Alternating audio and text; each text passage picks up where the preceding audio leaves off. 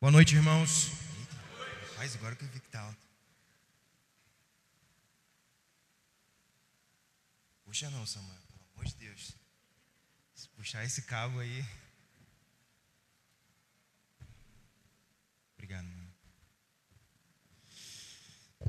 Bem, gente, vocês estão felizes ainda? Amém, que bom. Estou bastante feliz, bastante feliz em poder compartilhar aquilo que o Senhor tem colocado em nosso coração. É, Deus tem sido bom. E nessa casa não tem faltado pão, graças a Deus. Temos que agradecer muito ao Senhor, porque Ele nos dá o pão de cada dia. Né? O pão de cada domingo Ele, Ele tem dado aqui nesse púlpito. Somos gratos ao Senhor por isso.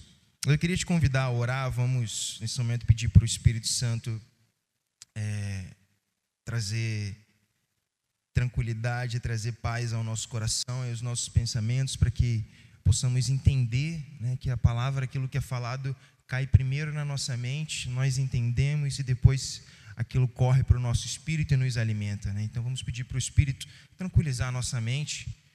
É, os louvores são sempre muito bons e sempre deixam a gente meio desperto, né? Então esse é o momento, obrigado, de nós ouvirmos aquilo que o Senhor vai falar. Espírito Santo, nós te agradecemos por tudo aquilo que o Senhor já tem feito.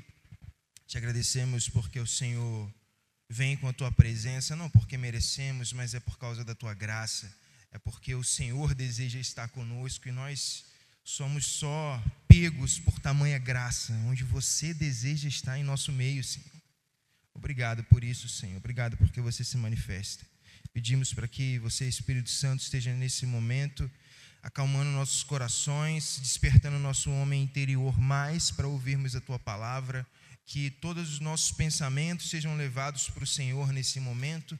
Tira toda distração, Senhor, tira todo o pensamento, toda preocupação, mas que seja a nossa atenção seja voltada somente ao Senhor nessa noite, porque nós queremos muito ouvir a tua voz, nós queremos muito saber o que o Senhor tem para nós nessa noite. Obrigado pelo que o Senhor já está fazendo. Nós te agradecemos em nome de Jesus. Amém. Eu queria que você abrisse sua Bíblia em Mateus capítulo 7. É, a gente está começando hoje a série Sermão do Monte. Né? A gente vai ter mais, depois desse domingo, mais dois falando sobre o tema. É, e a gente vem logo depois da série é, Reino de Deus, porque tem uma relação muito grande, uma relação muito próxima com o Reino de Deus. Nós precisamos estudar o Sermão do Monte. Essa primeira mensagem ela vai abranger, vai trazer mais uma visão panorâmica do que é o Sermão do Monte e como ele é aplicado em nossas vidas. E aí, nas próximas mensagens, a gente vai descer de fato no sermão, nos ensinos que ele traz para a gente. Né? Então, eu queria começar com você lá do final. Né? E, e interessante a gente pensar que eu, quando estava lendo o sermão, quando estava estudando, no começo a gente espera, como qualquer livro ou como qualquer texto que a gente lê, que no começo tenha uma introdução do que, que vai ser falado. Né? E, e, por incrível que pareça, o Sermão do Monte não é assim. No primeiro, no primeiro versículo, versículo 3, Jesus já começa na primeira sessão, as bem-aventuranças. E ele começa desenvolvendo o tema e vai, quando chega lá no final, no capítulo 7, do versículo 21, é que ele começa a falar sobre para que, que aquilo serve. Aonde que vem a aplicação de tudo aquilo que ele falou. Então, tudo aquilo que ele disse até aqui como que deve ser aplicado para a nossa vida, ou como deve ser aplicado na vida de um discípulo, porque o sermão é para discípulos, é bem claro. E quando Jesus faz isso, ele deixa, ele precisava fazê-lo, porque quando a gente lê o sermão na perspectiva de Lucas, que tem mais capítulos antes, você vai ver que antes do, do próprio sermão, Jesus estava fazendo, vinha numa bateria de milagres ele vinha curando, vinha pregando, vinha expulsando demônio, multiplicando alimento, vinha numa bateria de milagres. E com isso, as multidões começavam a segui-lo. Então, cada vez mais tinha muita gente seguindo Jesus. E mais interessante é que sempre quando ele falava ou quando ele manifestava algum poder, ele sempre falava que é chegado o reino de Deus. Então veja, havia um risco muito grande das pessoas entenderem que esse reino se resumia à cura que esse reino se resumia a alimento, que esse reino se resumia a algo físico, até porque estava crescendo. Então Jesus precisou botar essa bola no chão. Então, peraí, não. Deixa eu falar exatamente sobre o que, que é o reino. O reino tem cura? O reino tem cura. O reino tem multiplicação de alimentos? Tem, é óbvio que tem. Mas o reino não é especificamente isso. E aí, nesse contexto, que eles chamam os discípulos para ensiná-los sobre o que, que é uma vida vivendo no reino de Deus. Né? E aí ele começa, começa no final, fala sobre para que, que se aplica, como se aplica o Sermão do Monte. Capítulo 7, versículo 21, versículo, versículo 21 ao 27. Nem todos os que chamam o Senhor, Senhor, entrarão no reino dos céus. E aí, queria que você gravasse isso. Entrarão no reino dos céus.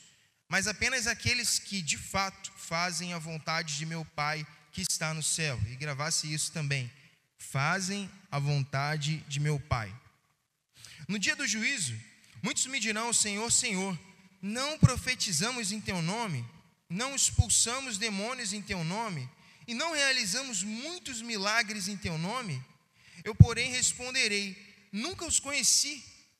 Afastem-se de mim, vocês que desobedecem à lei.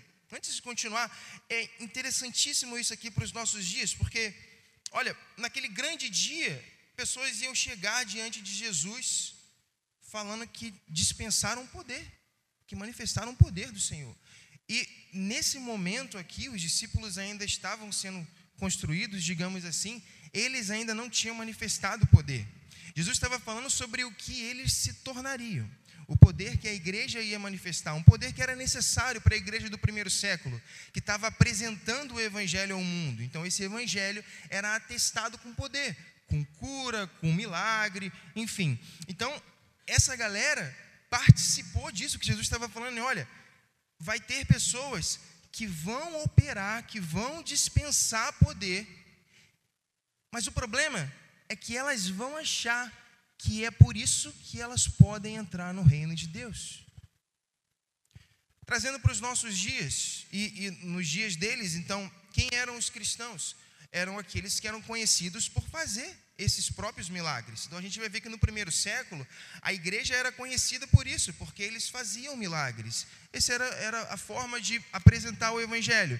Então acontecia que o mundo conhecia quem era cristão pela operação de milagres, pela dispensação de poder, mas na perspectiva de Deus, a coisa é diferente. Então essa galera veio, chega diante dos portões do céu, numa perspectiva do mundo, e achando que porque eles operavam, agora eles faziam parte daquele reino, e Jesus fala para ele: não, vocês não são parte desse reino. E interessante que Jesus não fala que eles não, que eles não fizeram o que estavam falando que fizeram, ou seja, eles fizeram, eles operaram. E mesmo assim, não foram dignos de entrar no reino de Deus. Isso no dia deles, nos nossos dias. Como o mundo conhece um cristão? O mundo conhece um cristão porque é aquela pessoa que tem uma Bíblia, que ouve músicas evangélicas, que vai num domingo à noite, não vai no, cinema, vai para a igreja, pelo menos a maioria, o, e o mundo conhece a gente. Então, em tese, se a gente seguir por essa linha, se nós fizermos isso, nos achamos dignos de entrar no reino dos céus. E muitos também vão chegar nesse mesmo dia falando: Senhor, eu vivi a minha vida inteira na igreja. Eu era pastor, eu era músico, eu era diácono, eu era presbítero. Como que eu não vou entrar nesse reino? A lógica é a mesma, irmãos. E ele vai dizer: não, mesmo vocês tendo feito isso, vocês não entram nesse reino, porque eu não conheço vocês. Cara, e isso, isso aqui é muito interessante. A gente estava falando de manhã sobre as nossas escolhas de com quem nós gostamos de passar o nosso tempo, né? Cara, a gente quando escolhe o nosso final de semana, o nosso precioso final de semana, a gente pelo menos tenta escolher com sabedoria com quem a gente vai passar o nosso tempo. A gente não gosta de ter que passar o tempo com pessoas que não são que não tem a mesma característica que a gente. Né? Eu lembro de já ser exposto a algumas situações que eu tinha que ficar em uma família no final de semana, mas eu não queria estar ali. Por quê? Porque aquelas pessoas não eram iguais a mim. Porque aquelas pessoas não tinham os mesmos valores que eu. Isso me incomodou e isso incomoda a gente quando estamos no meio de pessoas que nós não temos afeição ou afinidade. Agora você imagina Jesus abrindo a porta da sua casa para a eternidade, porque isso é a entrada do reino dos céus. Ele tem que ser seletivo com quem ele vai permitir entrar na casa dele para toda a eternidade. E a premissa que ele usa é se ele conhece, é a afinidade que ele tem com essa pessoa. A premissa que ele usa é o quanto essa pessoa pensa igual a ele, essa pessoa fala como ele, essa pessoa age como ele. E aí ele escolhe, sim, eu quero passar uma eternidade com você. Percebe? É, não tem nada a ver com ir para o céu ou para o inferno, tem a ver com passar a eternidade com ele ou sem ele. É sobre isso, irmãos, é sobre isso. Essa é a maior importância. E naquele grande dia ele vai selecionar e vai dizer sim eu quero passar uma eternidade com você. Porque eu te conheço. Então ele está respondendo para eles: Eu, porém, responderei: Nunca os conheci. Afaste-se de mim, vocês que desobedecem à minha lei. Um outro paralelo é o casamento. Quando a gente faz os nossos votos de casamento, a gente fala que é até que a morte nos separe. E pensando que a gente casa aí com uns 20 e poucos anos, né? Sei lá, vamos morrer com uns 70, estou falando de uma média de 50 anos. 50 anos olhando para aquela pessoa, compartilhando uma vida com ela. É claro que nós precisamos ser seletivos. Não estamos errados em fazê-lo. Agora você imagina o cordeiro selecionando a sua noiva com quem ele vai cear e viver para sempre. Ele vai ser seletivo. Ele tem que ser seletivo. É disso que ele está falando. E a questão é: somos aqueles que o Senhor escolheria passar a eternidade? É disso que nós vamos falar. Porque Sermão do Monte é sobre isso. Porque nós não somos essa pessoa. O Sermão do Monte nos ensina como nos tornarmos essa pessoa porque ele é seletivo. Então nós queremos passar a eternidade com ele, queremos. Então nós vamos descobrir como que ele pensa, como que ele age, como que ele sente, e nós vamos nos tornar iguais a ele, para quando chegar aquele grande dia em que for feitos os nossos votos, é o que está acontecendo aqui, e que perguntar para ele: você aceita passar o resto da sua vida comigo? Ele vai dizer: sim, aceita passar o resto da eternidade comigo. Sabe? Imagina, Jesus olhando para você e falando para você: Eu quero passar a eternidade ao seu lado.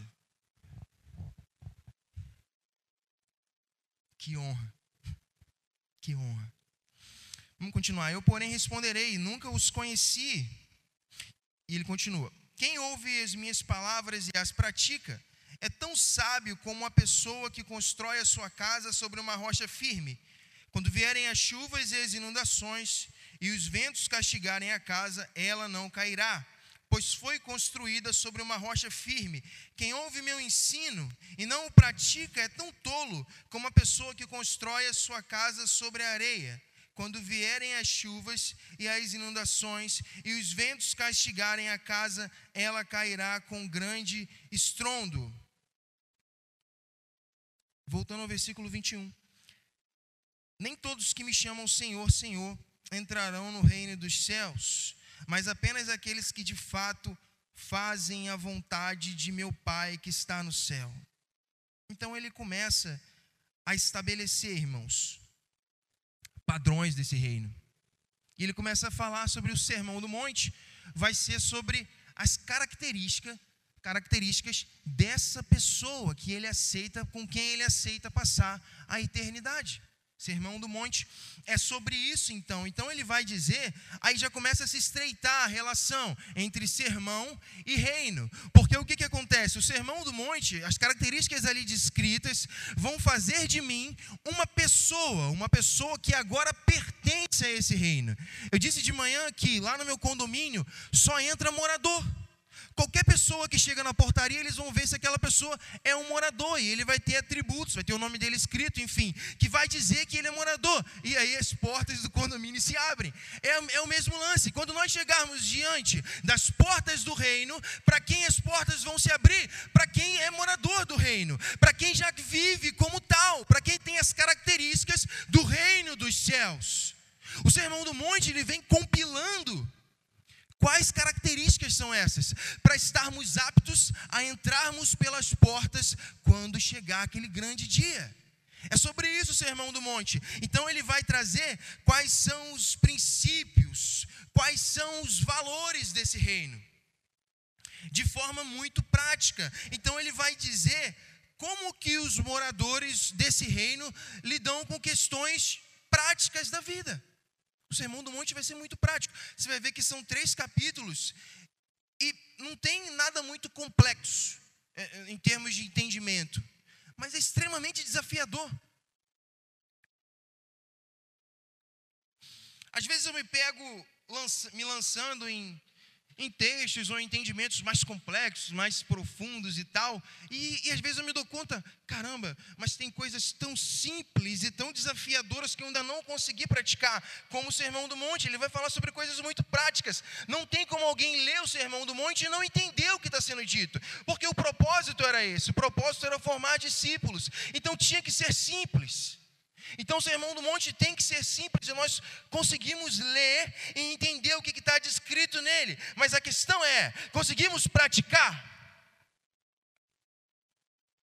Esse é o desafio, porque lá vai dizer, por exemplo, eu até separei aqui em algumas sessões, veja como ele trata sobre questões muito práticas da vida, né? Até fiz uma quebra aqui, não vou entrar como um estudo, mas só para a gente ter uma noção do quão prático isso é.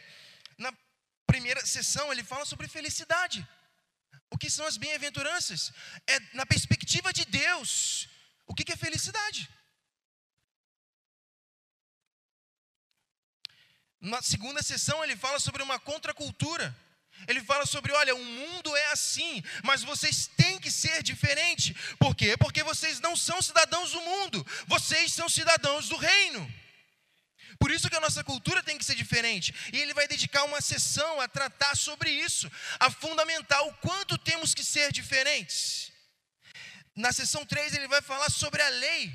Ora, pessoas, ele fala ali para os judeus que estavam tão enraigados, tão presos na lei, ele vai trazer uma clareza e uma tradução, vai transcender a letra escrita e revelar o coração de Deus por trás da letra. E é isso que nos interessa enquanto discípulos. Qual é o coração de Deus por trás da lei? Ele vai falar sobre isso, e você vai ver que ele vai tratar questões muito práticas. Sobre a lei, ele vai falar sobre ira, sobre sexualidade, fidelidade, vingança, amor. São coisas muito práticas de nossa vida. Entende isso? Não é complexo, é desafiador. É desafiador, meu irmão, a proposta que Jesus nos faz a controlar a nossa ira. É desafiador. É desafiador a forma como Jesus diz para amar.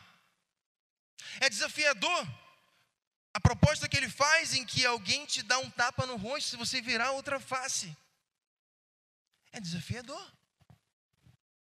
Sabe? Mas é isso que vai fazer a gente amadurecer. É com essa pessoa que ele quer passar a eternidade. Pessoas que conseguem levar um tapa no rosto e virar a próxima face. Ele quer passar a eternidade dele com essas pessoas. Porque ele fez o mesmo. Porque ele é assim. A proposta de Jesus sobre tratar a fidelidade, sobre a sexualidade e o casamento, uau, é desafiador. Nós somos homens nesse século, nessa cultura, e nós sabemos o quão desafiador é. Aposto que não tem nenhum homem aqui que passa por esse versículo, por essa sessão, desapercebida. Como Jesus trata a sexualidade, a questão do adultério, a forma como ele eleva o padrão. Olha, a lei diz que você não pode adulterar, só que só abre um precedente para você pensar o que quiser na sua, na sua cabeça. Não, o interesse de Deus não é que você pense o que quiser, mas manifeste algo que você não é. O interesse de Deus é transformar as tuas emoções e as tuas vontades, que você tenha uma vontade e um pensamento puro. Esse é o interesse de Deus. Então percebe como ele está trazendo qual é a vontade de Deus por trás do que está escrito. E isso é desafiador. A tal ponto de que ele termina essa sessão falando: Olha, se alguém, se o teu braço te faz pecar, corta. É claro que ele não está falando sobre mutilação, ele está falando sobre ser radical. Nesse mesmo contexto, estou dando, dando, um exemplo de quão prático é o sermão do monte. O que, que ele está falando? Ora, cara, se você olha para uma mulher e você pensa o que não deveria, não olha. Não olha. É disso que ele está falando. Não exponha, não se exponha, irmãos. Homens, não exponham. Não se exponham na internet. Não exponham seus olhos não exponham seus desejos. Não exponham suas afeições. É isso que ele está falando para a gente, irmãos.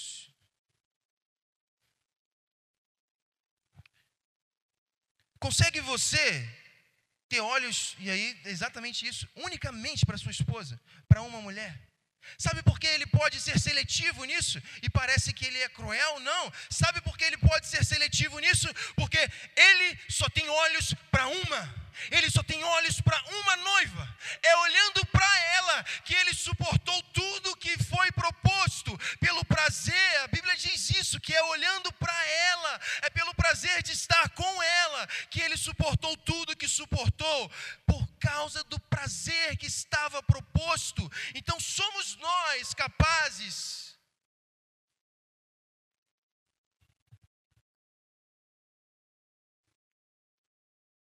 Fidelidade. Percebe? São coisas desafiadoras, mas simples. Nós entendemos. Por que passamos batidos do sermão do monte? Porque é difícil. Então a gente se lança nos entendimentos mais complexos sobre a soterologia.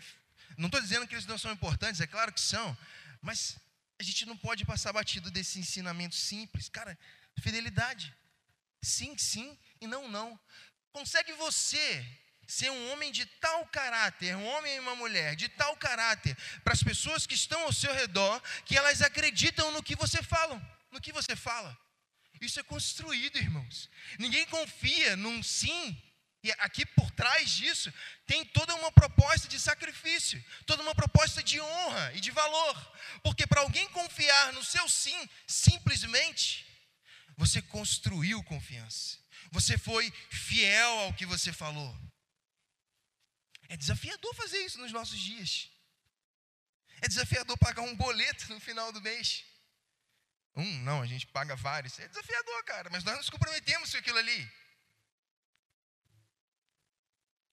Cara, ele fala sobre vingança. Ele fala sobre amor.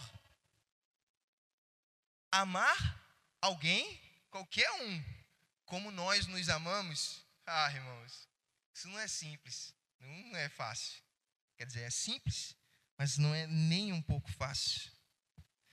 Na quarta sessão, ele vai falar sobre espiritualidade, piedade, oração, jejum, coisas práticas da vida. Mas quanto é desafiador ser piedoso? Meu Deus do céu. Quanto é desafiador uma vida de oração? E, e a grosso modo, de certa forma é. É simples. Seguir uma vida de oração é uma vida onde todo dia falo com Deus. Muito simples. Mas na prática é muito difícil fazer isso, né?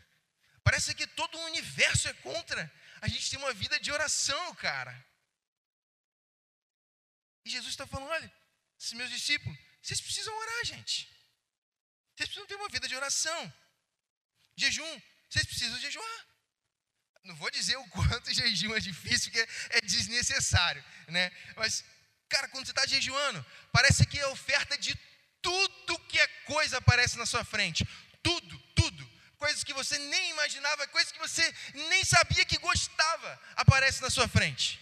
Estou mentindo, gente? É difícil, irmãos. É fácil, você sabe o que tem que fazer. Você tem que renunciar. Simples. Só que é desafiador.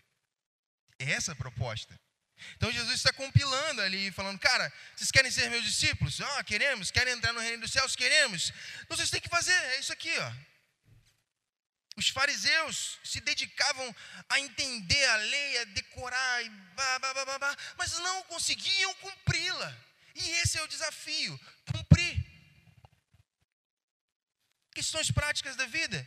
Cara, na sessão 5 ele vai falar sobre perspectiva, dinheiro, ansiedade e objetivo.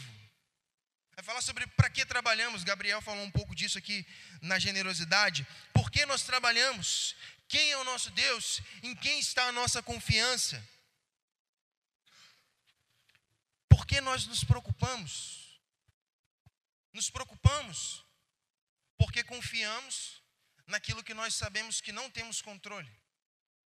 E lá no, fundo nós nos preocupamos porque botamos a nossa confiança em alguém ou em algo que não tem o controle. Nós botamos a nossa confiança no nosso trabalho, diretamente na nossa empresa, que não tem o controle, que amanhã pode nos mandar embora. Porque nós nos preocupamos, porque nós botamos a nossa confiança em qualquer outra coisa. Qual é a proposta? Cara, qual é a proposta? Botar a confiança no Senhor. Ah, mas quão desafiador isso é. E a gente fala, ah, claro que a gente fala que confia nele, né? É óbvio que a gente fala. Mas na prática, irmãos, será mesmo que a gente confia?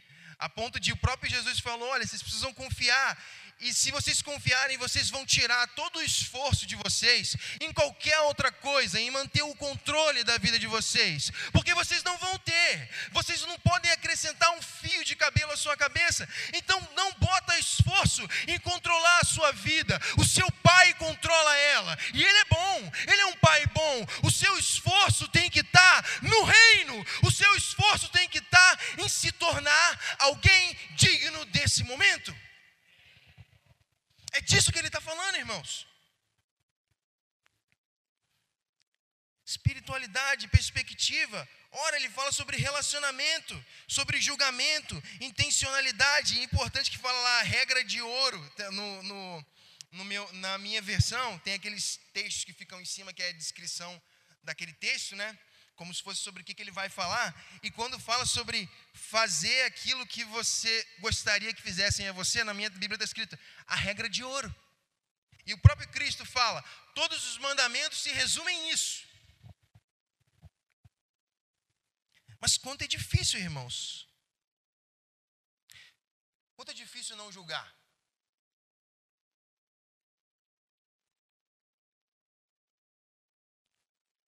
Quanto é difícil ser intencional nos nossos relacionamentos. Ele fala sobre não lançar pérolas aos porcos. Chega a ser ofensivo isso. Mas ele, de que, que ele está falando? Seja intencional. Se você é um evangelista, se você tem um chamado evangelista, evangelístico, esteja com pessoas que você vai ser intencional. Você vai pregar o evangelho e aquele cara vai se converter. É disso que ele está falando, seja intencional. Não viva sua vida, como, como o próprio Salmo fala, se assentando na roda dos escarnecedores. E lá você tenta falar aquilo que Deus profere, ou você está falando a palavra de Deus, ou pregando o Evangelho, para um meio que você sabe que ali é uma roda de escarnecedores. Eles não querem te ouvir. É disso que está falando. Não lance suas pérolas. Que pérolas são essas? Aquilo que Deus tem depositado em você. Mas encontre alguém faminto e deposite nessas pessoas aquilo que Deus tem colocado sobre você. É sobre isso que é intencionalidade.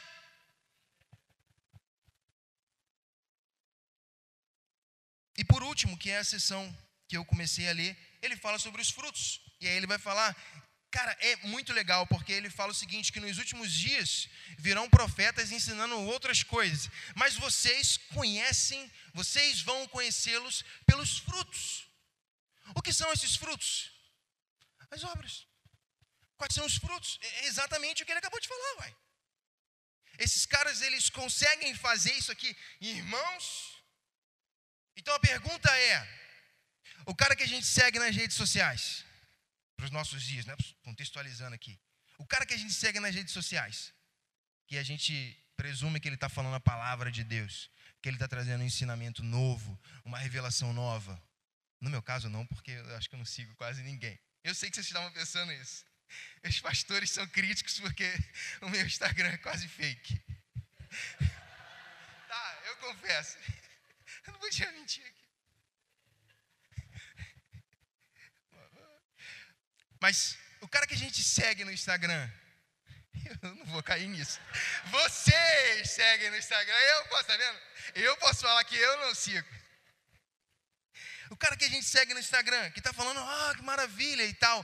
Esse cara manifesta os frutos. Como que a gente consegue saber dos frutos que ele dá? Porque o que vai atestar se o que ele está falando é verdade vinda de Deus é quais frutos estão na vida dele. Esse não é uma premissa que eu estou colocando. Essa é uma premissa que o Cristo colocou no final do Sermão do Monte. Basicamente, que ele está falando, cara, você vai ouvir alguém, antes veja se ele pratica o que eu ensinei. E se ele não pratica, não ouça. Nem se dê ao luxo de ouvir, ao trabalho de ouvir. Gente, isso não sou eu que estou falando. Está na última sessão do Sermão do Monte. Do capítulo 7 ao versículo, do versículo 3 ao 29. E aí chega no texto que a gente falou, que a gente leu, né? Isso posto, cara, tudo que a gente está falando aqui, se a gente for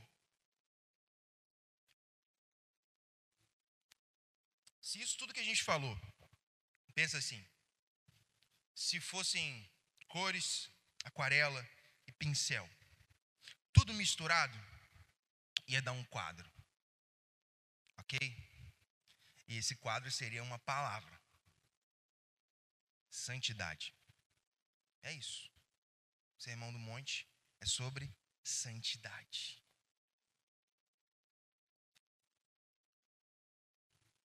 O DNA dessa galera, que diante dos portões vai ouvir do Senhor: Vinde benditos de meu Pai, vocês possuem um reino por herança, esse reino é de vocês. O DNA dessa galera é santidade, irmãos. A santidade, por si só, é, é incrível, porque ela vai provocar uma reação em cadeia. A santidade, ela vai provocar reação nas pessoas. Porque a santidade vai denunciar o pecado.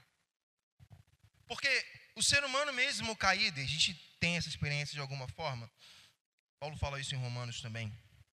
Mesmo caído, há ecos da presença de Deus dentro do ser humano. Deus não tá, não foi totalmente apagado, né? Tem uma necessidade, tem um anseio, e não a voz do Senhor, mas ecos daquilo que um dia fomos. E isso existe no ser humano através da consciência. Daí que o cara pode ser o cara mais perdido, mas se ele está próximo de você, e naquele momento, nessas condições, nessas situações que a gente falou aqui, você manifesta santidade, você vai provocar uma reação em cadeia nessa pessoa. Porque lá no fundo tem um eco da voz do Senhor falando o que, que é certo. E ele vai ter duas reações. Ou ele vai ficar estarrecido e querer saber o que aconteceu na sua vida, ou ele vai te perseguir. É o que Jesus falou. Então vocês vão ser perseguidos. É óbvio. Porque o mundo é um mundo no maligno, porque há um grande eco da voz do Senhor que não é ouvido, que é deliberadamente rejeitado. Então, aqueles que pegam a voz do Senhor, manifestam fisicamente e tornam isso em atos de justiça, vão ser rejeitados, é óbvio, se rejeitaram o próprio Cristo. A voz do Senhor e quem nós somos, é óbvio que vão ser rejeitados, que seremos rejeitados é sobre santidade. Ainda no versículo 21, ele fala um outro tema, um ponto muito importante. Mas apenas aqueles que de fato fazem a vontade de meu Pai. O que é santidade? Aí eu estou descendo um pouco mais. Santidade, sermão do monte, se resume em santidade. Santidade se resume a fazer a vontade de Deus. É simples, irmãos. O que, que Deus quer para a gente? que nós sejamos essas pessoas escritas no Sermão do Monte. O que, que Deus quer para a gente? E a gente busca a vontade, a gente, a gente é incrível, cara. Eu sou incrível. Nisso aí eu, tô, eu faço parte desse grupo. Porque na hora de escolher a profissão, a gente, ah, quero saber qual é a vontade de Deus. Na hora de escolher a esposa, ah, quero saber qual é a vontade de Deus. Na hora de se mudar, enfim, eu quero saber a vontade de Deus para minha vida, para o meu ministério e tal. Cara, só que esse tipo de escolha é muito menos vontade de Deus e muito mais sabedoria. A mesma coisa que Salomão. Salomão foi estava diante de Deus e ele teve que, cara, um garoto tinha que cuidar de um reino e com um grande desafio que era construir o templo do Senhor, sem possibilidade de errar, porque ele não teria desculpa. Davi deixou tudo pronto. O que, ele fez? Assim, ó, me dá sabedoria. E Deus, Deus apareceu para ele e perguntou: O que, que você quer? Sabedoria. Só no pedido já mostra que ele já tinha sido cheio de sabedoria. Óbvio. Deus deu sem ele pedir, ele desejou aquilo que Deus já tinha. Enfim. Como um menino pediria sabedoria? Diante de Deus, Deus aparecendo para ele e pedir: Senhor, faz meu pai nascer de novo e ele que cuide desse reino. É óbvio que ele pedir, eu pediria isso.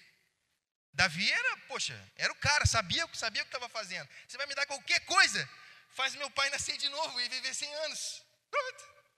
Eu pediria isso. Cara, mas Salomão não. Ele já foi enchido de sabedoria e pediu sabedoria. E Deus é bom. Porque Deus tudo aquilo que Deus deu a ele tudo aquilo que ele precisava, além de sabedoria, a ponto de que o mundo hoje conhece Salomão, é histórico, como um dos homens mais sábios que já pisaram nessa terra. E aí aquilo que a gente pede como vontade de Deus é muito mais sabedoria. Quando eu vou escolher uma esposa, o que, que eu preciso? De sabedoria para escolher bem. Porque no Sermão do Monte fala qual o coração de Deus sobre casamento. E Deus não é a favor de divórcio. Não estou entrando no mérito se pode ou não divorciar, não é isso? Mas uma coisa é clara no Sermão do Monte: Deus não ama o divórcio. Isso é claro. Deus criou homem e mulher para que eles deixem suas casas e se tornem um. E aquilo que Deus uniu, o homem não separe. Esse é o coração de Deus. Por quê? Porque isso é profético. Porque o que Deus tem para a gente é isso uma união eterna que ninguém separa. Por isso que esse é o coração do Senhor para o casamento. E aí, se Deus pensa, leva o casamento tão a sério, a ponto de não amar o divórcio, a pessoa que eu escolher vai ser para a vida toda. Então eu preciso de sabedoria para escolher. Percebe? Isso não tem a ver com vontade de Deus. Tem a ver com vontade de Deus no sentido amplo da criação do Senhor, mas não no sentido que a gente está falando. Isso não é vontade de Deus. Qual é a vontade de Deus? Não é que você case com fulano, não é que você tenha determinada profissão. A vontade de Deus é que nós sejamos santos. Essa é a vontade de Deus. É para isso que serve o sermão do monte, irmãos. Porque Deus, Ele está trabalhando não na nossa vontade. Ele não está trabalhando desde a eternidade Sabe quando fala lá o salmo que desde a eternidade não se viu, não se ouviu de um Deus semelhante a ti que trabalha por quem espera. Então presume que Deus trabalha desde sempre. Você acha que Deus está empenhado desde sempre, de toda a eternidade, simplesmente para que, que Ele consiga te dizer com quem você vai casar? Não, meu irmão, não é por isso. Não pode ser por isso. Vocês concordam comigo que não pode ser por isso? Então, por que, que Deus está trabalhando desde a eternidade? Por que, que ainda na eternidade Ele propôs sacrificar seu próprio filho? Por causa que Ele está trabalhando na sua vontade e o que Ele deseja: criar homens e mulheres com a cara de Jesus. O sermão do monte é algo que vai dizer: sabe quando você tem um filho e o seu filho faz algo que é igualzinho, você alguém fala assim, cara, você é a cara do teu pai. Sermão do monte é isso, irmãos. É alguém olhar para como você trata casamento e falar: você é a cara do teu pai. É alguém olhar para como você trata o seu dinheiro e conseguir dizer: você é a cara do teu pai. É alguém olhar para como você ama as pessoas que estão ao seu redor e conseguir transcender você e falar: você é a cara de Jesus. Você ama como Jesus. É disso que é sermão do monte, irmãos. Rapaz desafiador muito desafiador. A tal ponto que no versículo 48, é no versículo 48, isso aqui é, é aí mata a gente. Ele fala, acho que, não lembro qual versículo, mas ele fala o seguinte, inclusive no contexto do amor, tá? Sede perfeitos, não na sua medida de perfeição, não aquilo que nós achamos que é perfeito, que ainda é muito raso, mas sede perfeitos numa medida de Deus. Está falando de caráter. Ter um caráter perfeito como é perfeito o caráter de Deus. Esse é o desafio do sermão do monte, irmãos. Caramba, que desafio. Então, o Sermão do Monte vai trazer nessas sessões, então, ele vai ensinar como ser santo ou como viver de acordo com os padrões de Deus em todos os aspectos da vida. É isso. Então, cara, se você não leu a Bíblia, se você não decorou nenhum texto, se você não tem afinidade com, você não tem seu texto preferido, você não, enfim, cara, experimente fazer desses três capítulos da Bíblia sua regra de fé e prática. Prática, Jesus falou. É desafiador, irmãos. É desafiador. A gente vai, ao longo desse mês, entrar mais em algumas sessões dessas. Vamos ver. Meu Jesus, que proposta. Então a questão é: qual é a vontade de Deus? Então, o Sermão do Monte, olha que incrível, vai ensinar, vai descortinar para a gente qual é a vontade de Deus para a nossa vida. Então, você quis saber qual é a vontade? O que, Deus tem para a minha vida? Está escrito. Qual é a vontade de Deus para a minha vida? Está escrito em Mateus 5, 6 e 7. É sobre nos tornar quem deixamos de ser. Porque Deus criou o ser humano. E a dado momento o homem deixou de ser aquilo que ele a característica que ele foi criada. E é interessante por isso que tem a questão da contracultura, porque quando o homem cai e sai do jardim, sai da presença de Deus, ele se embrenha em culturas, e por aí vai a história humana.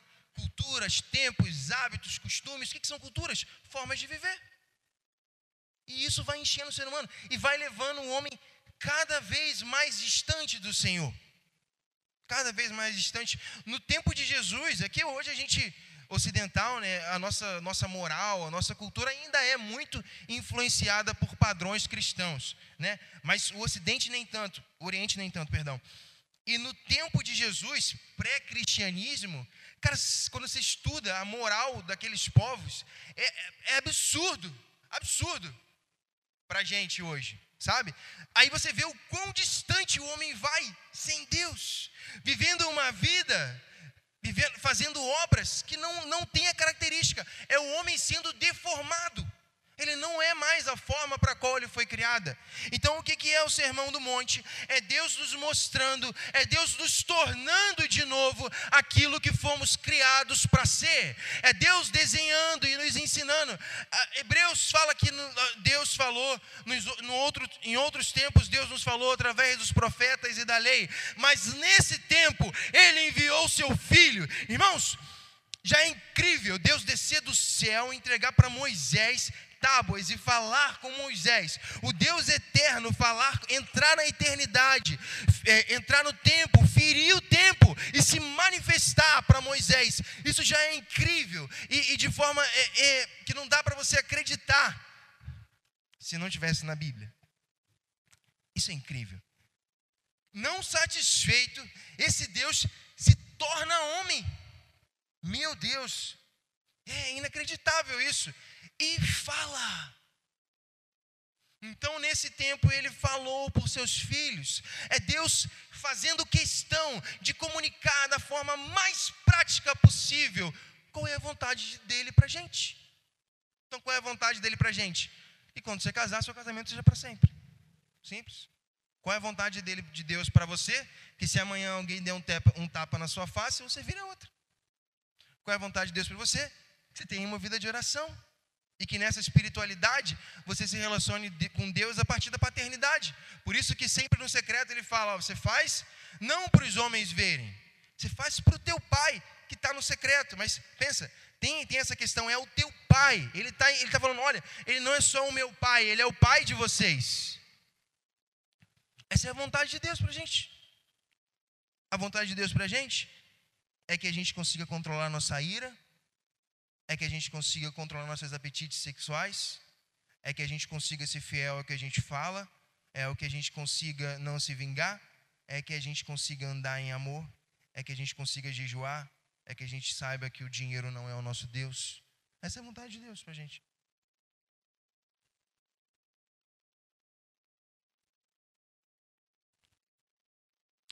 Em Efésios capítulo 2, versículo 10, vai dizer que.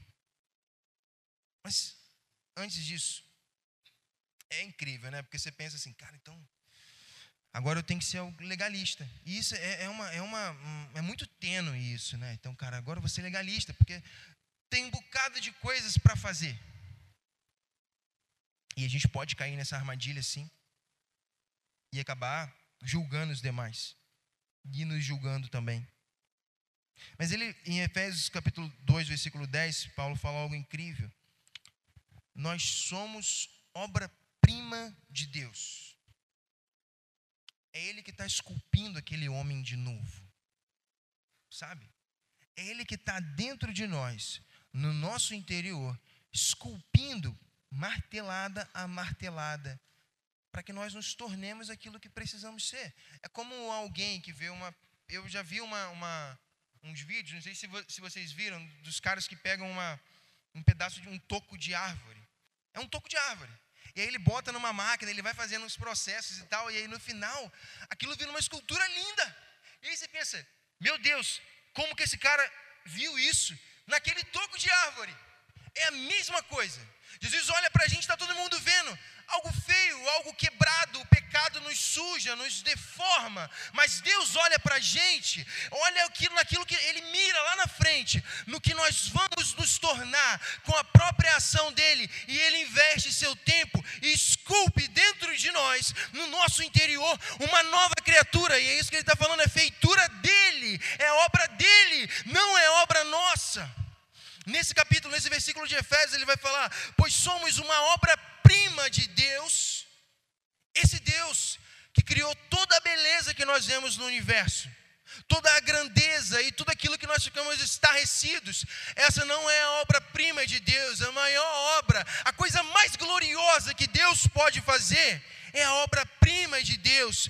Somos nós, é a pessoa que nós estamos nos tornando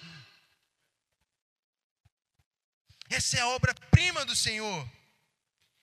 Criados em Jesus, a fim de realizarmos boas obras que ele, que ele de antemão planejou para nós. Então nós não fazemos essas obras do Sermão do Monte e somos aceitos. Nós já somos aceitos. E agora por isso nós fazemos boas obras. É isso que Tiago fala que a fé sem obras é morta. Porque se você professa uma fé que não é manifesta em obras, essa fé que você diz professar é mentira, é morta. Que obras são essas, irmãos? Sermão do Monte. É o que eu acabei de falar.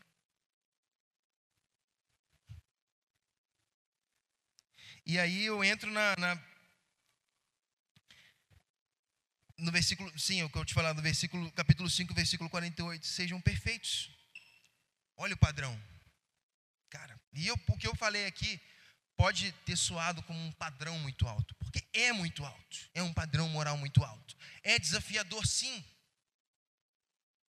E por isso nós vamos cutucar nisso aí esse mês, para entender o que, que Deus quer para a gente sobre isso, o que, que Deus quer falar mais. E a gente vai ver que a coisa vai ficar mais difícil ainda. É a única coisa que eu posso prometer. Mas olha que incrível. Eu vou entrar no primeiro versículo do Sermão do Monte em si. No capítulo 5, no versículo 3. Antes, no Evangelho de Lucas também traz uma versão do Sermão do Monte, um pouco mais resumida, de acordo com a perspectiva de Lucas.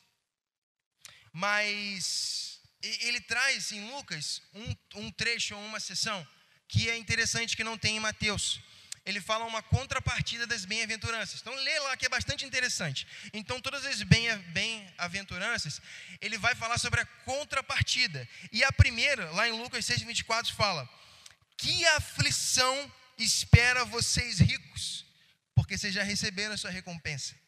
Que aflição espera alguém Que tem o que é necessário. O que é ser rico? É ter. No contexto cristão, que aflição espera alguém que acha que tem por si só o que é necessário para praticar o sermão do monte. Para alcançar esse padrão de maturidade, esse padrão de santidade de Deus. Cara, a vida desse cara vai ser muito aflito um cara que achar que é rico, que tem condições por si só, que tem o que é necessário para alcançar. E aí ele fala: é aflito porque se você conseguir, você já recebeu sua recompensa, que é a própria o reconhecimento próprio de que você é capaz de fazer aquilo ali. Por outro lado, em Mateus capítulo 5, é a primeira bem-aventurança da qual eu queria falar rápido. Felizes os pobres de espírito. Então, felizes, irmãos, é aquele que diante dessa proposta gigantesca e estupenda que é manter o padrão moral do caráter de Deus, ser perfeito como Deus é, diante dessa proposta e desse desafio, feliz é alguém que diante disso se reconhece como pobre é alguém que reconhece que não tem o que é necessário para fazer. Todos nós estamos nessa condição, irmãos, e isso é o que traz alegria. É claro, e ele fala: então vocês são felizes.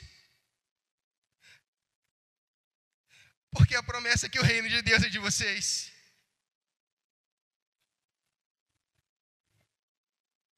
Nós não temos o que é necessário, irmãos. O que fazer para herdar o reino, então? Depender da graça do Senhor. Então é o Espírito Santo, irmãos. É Ele que está esculpindo. Então todo esse desafio vai ser encontrado e solucionado na presença dele. Não é o nosso próprio esforço, porque nós não temos o que é necessário. Nós somos muito pobres para alcançar o padrão moral de Deus pelas nossas próprias custas. Nós somos muito pobres. Reconhecemos isso e achamos a felicidade em saber que a capacidade vem dele através da graça, achamos a felicidade em saber que não podemos, mas Jesus fez um caminho. E achamos a felicidade em saber que não somos aqueles aos quais Ele deseja passar a eternidade, mas Ele mesmo está nos transformando nessas pessoas. E naquele grande dia, quando chegarmos diante dEle, o que vamos ouvir dEle é: venham, o reino é de vocês. É sobre isso que é o Sermão do Monte, irmãos. Nós vamos depender muito da graça do Senhor. Amém? Eu queria orar com você. Feche seus olhos aí. Fale para o Senhor como você se sente diante desse desafio. Acho que eu tentei ser claro com desafiador isso é, mas fale para Ele como você se sente.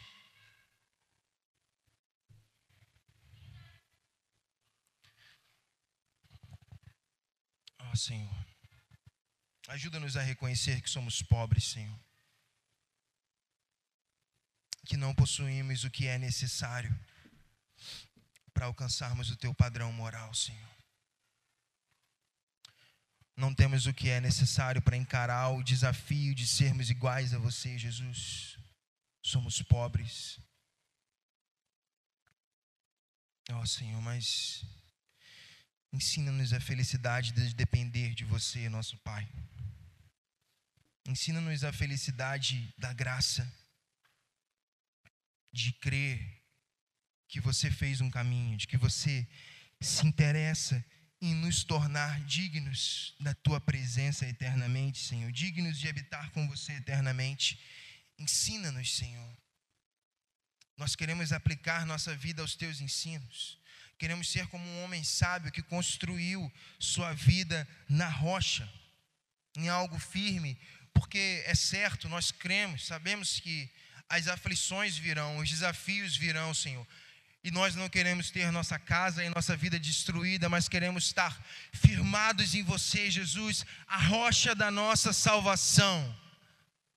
Queremos estar firmados em você, Jesus, aquele que é o autor e o consumador da nossa fé. Aquele que gera a nossa fé, que cria fé em nós, aquele que nos dá fé como um dom, como um presente do qual nós não somos merecedores. Queremos olhar para você e ver o autor dessa fé e aquele que consuma, aquele que garante essa fé, que faz com que ela seja prática, com que ela seja verdadeira. Então nós olhamos para você, Senhor, e queremos ser transformados de acordo com a tua imagem, Jesus. Queremos ser parecidos com você. Nos ensina a te encontrar, Senhor. Nos ensina, Pai, a fazer aquilo que o Senhor deseja. Nós queremos, naquele grande dia, ser aqueles que cumprem a tua vontade, Senhor. Aqueles que fazem aquilo que o Senhor quer. Queremos ser aqueles que entram para o reino, Senhor. Obrigado porque o Senhor se preocupa conosco, Senhor porque nós poderíamos estar em qualquer outro lugar, Senhor, ouvindo qualquer outra coisa, mas você nos trouxe aqui, para esse lugar, nessa noite, para ouvir o quanto você se importa com a nossa eternidade, o quanto você se importa em passar uma eternidade ao nosso lado, Senhor. Queremos olhar para o sermão do monte e vermos mais que um desafio Queremos olhar para o sermão do monte e vermos um compromisso, um voto, uma aliança do Senhor em nos tornar quem precisamos ser e de nós mesmos estarmos comprometidos em nos tornarmos aquilo que precisamos ser para estar contigo eternamente, Senhor. Tudo é para estar contigo, tudo é para estar ao teu lado, Senhor. Obrigado pelo que o Senhor fala, obrigado por esse momento. Obrigado porque o Senhor se importa conosco.